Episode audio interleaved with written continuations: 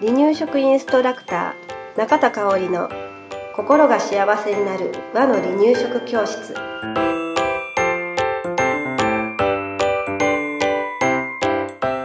第14回始まりました。番組アシスタントの山本智子です。香織さん今日もよろしくお願いします。はいよろしくお願いします。では前回に引き続き離乳食の後期の特徴と進め方ということですがはい、えー前回の続きお話ししたいと思います。前回までは、えーそうですね。離乳食の回数だったり赤ちゃんの体の発達口の発達食べさせ方食べ物の硬さ形状あとは献立作りで意識することなどのお話をしましたけれどまずは今日お話しすることは離乳食後期の赤ちゃん食べ物を丸飲みしていることがあるんですね。うん。ありますね。ありますよね、うんうんうん。あこの子噛んでへんのちゃうかっていう時があるんですけれどやっぱ丸飲みするのはあんまり、うん。うん、よろしくないかなということなので、まずはなんで丸飲みをしているのかっていう考えられる理由をお話ししたいと思います。はいうん。はい、考えられる理由として、えー、3つあります。はい。次の段階に進むのが早かったっていうのが1つ目ですね。うん、2つ目。食材の硬さが成長と合っていない、うん、っていうのも1つですね。うん。あとはね噛むのに疲れたっていうのもあるんですね。なるほど。うん。うん。ここってちょっとあの噛むのに疲れたっていう視点はなかなか持てない。持てないかも、うん。うん、でも確かにねそんなに噛む経験をしてないうん。赤ちゃんにとったら、そう。う。ん。例えば大人もうん。スルメ山盛り出されてずーっと噛んでたら疲れますよね。うん。疲れますね。ままたちょっと違うんだけれど、ずーっと噛むうん。食材ばっかりっていうのは疲れちゃうんですよねやっぱり、ね。うん。赤ちゃん特に咀嚼力がね、うん。うん未熟なんでね、うん。うん。じゃあどうすればいいっていうことなんですけれど、まあ、2つ例として挙げてみますね。はい。形が大きい可能性があるので前段階に一旦戻すっていうのも一つですね、形とか硬さをでね、はい。うん、前段階っていうのは後期だったら中期うん。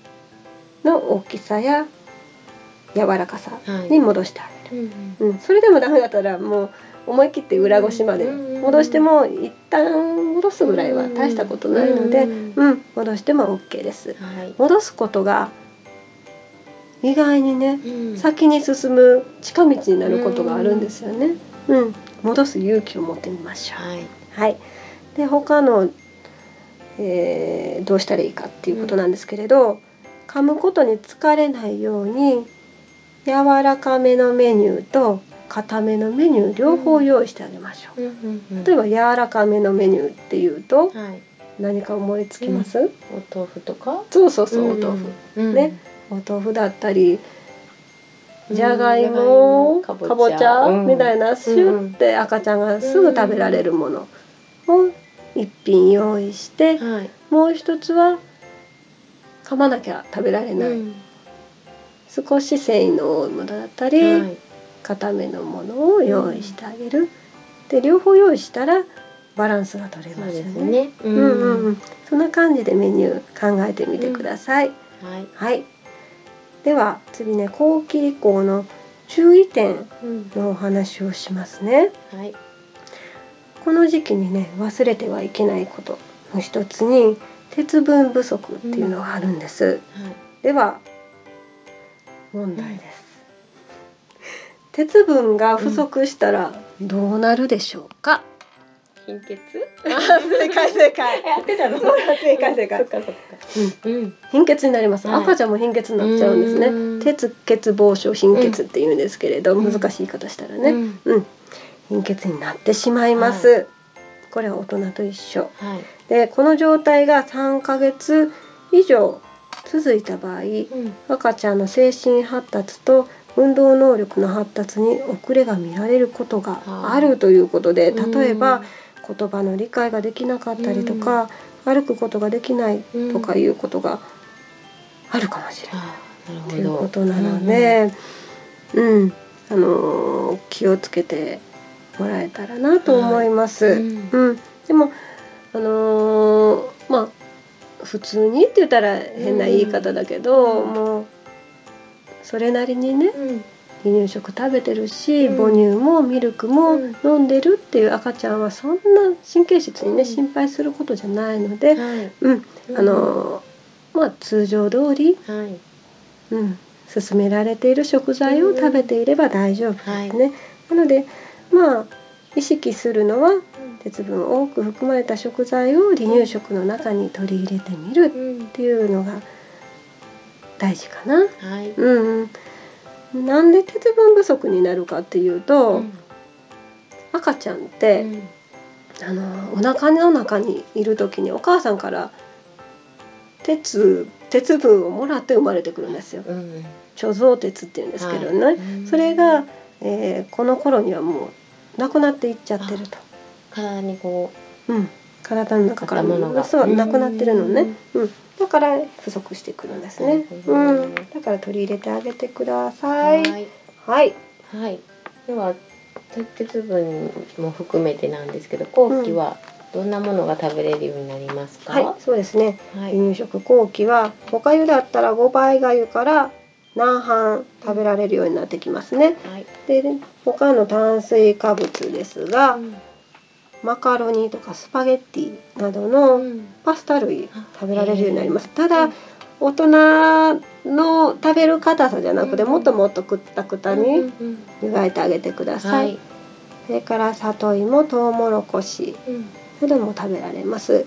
やがい山芋とか長芋、まあ、里芋も含めてなんですけれど、だんだん食べられるようになるんだけれどあれ大人でもね痒くなっちゃう人いますよね。ありますね。うんうん。だからあの赤ちゃんももしかすると痒くなっちゃうかもしれないので、与える時は少量ずつもし心配だったら、後期に与えなくても、完了期でも構わないので、はい、赤ちゃんに合わせて与えてあげてください。はい、次お野菜ビタミンミネラルなどですね、ピーマンさやいんげんさやえんどうもやしニラひじきとろろ昆布などねかなりちょっと食べにくそうなねものも食べられるようになってきます。うん、あと後期の後半の方1歳に近いぐらいになったらレンコンやきのこ類わかめなども食べられるようになります。レンコンはねすりおろして使ってください。なるほどね。ちょっと引っかかりそうですもんね。うん、そうそう繊維も多いしね、硬、いし。うん、できのこも、うん。みじん切りにした方がいいかもね。きのこわかめなんかね、うん、引っかかりそうな気がしますね、わかめなんかは喉にへばりつく時もあるよね、きっとね、うんみじん切りで。みじん切りでね、うんうんうん。はい。あと次ですね。タンパク質はタラやサワラなどが食べられますね、タラは白身魚なんですけれど、ちょっと脂身が多いので、うん、離乳食後期からをおすすめしてます。はい、で、えー、離乳食後期の後半頃からは、うん、サンマ、アジ、イワシ、ブリなどの青背のお魚も食べられるようになります。うん、はい、お肉だったら鶏ひき肉、レバー、鶏もも肉、牛の赤身や牛のひき肉が食べられるようになります。で後期の後半から豚の赤身も食べられるようになります。うん、お肉はね脂身を取ってから離乳食に使うようにしてください。うん、もしひき肉にね油が多く混ざってる場合は一回湯通ししてあげると、うん、さらに安心かなと思います。はい。いろいろ食べれるようになるんですね。そうだから、だんだんねあのメニューの幅も広がってきますよね。うん、ちょっと素朴な疑問なんだけどマカロニとかスパゲッティとかって大人って塩を入れて湯がくでしょ、うん、赤ちゃんはもうそのまま？そのまま。の方が塩分が入らないって感じ。ね安心かな、うん。はい。わざわざ塩分入れなく入れてもなくてもね。はい、うんすいまうん。せん。いやいいうんいい質問だと思います、私は塩分入れないです、うん。うん。うん。はい。はい、わかりました。はい。はい。では最後にお知らせです。離乳食インストラクター養成講座の募集が始まってるんですよね。はい、えー、離乳食インストラクター養成講座募集しております。2年前にね私離乳食インストラクター協会立ち上げたんですけれどその時は私たった一人だったんです。で私一人では発信してもかなり限度があるんですよね。一人の発信だうん。から、うん。だけどこれ仲間が増えたら離乳食の大切さとか本当は離乳食美味しいんだよっていうお話を仲間もしてくれるっていうなるとすごいことですよね。すごい。1人が2人になり3人になり10人になり20人になりってなったらうんすごい広がるなって思ったので立ち上げたんですけれど、はい。それが今私含めて26人離乳食インストラクターが育っています。はい、で来年の2017年1月から2期2期生募集します。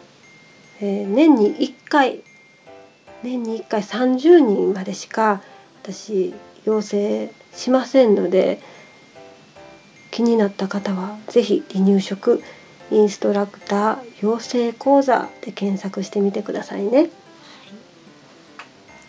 はい。では今日もありがとうございました。はい、ありがとうございました。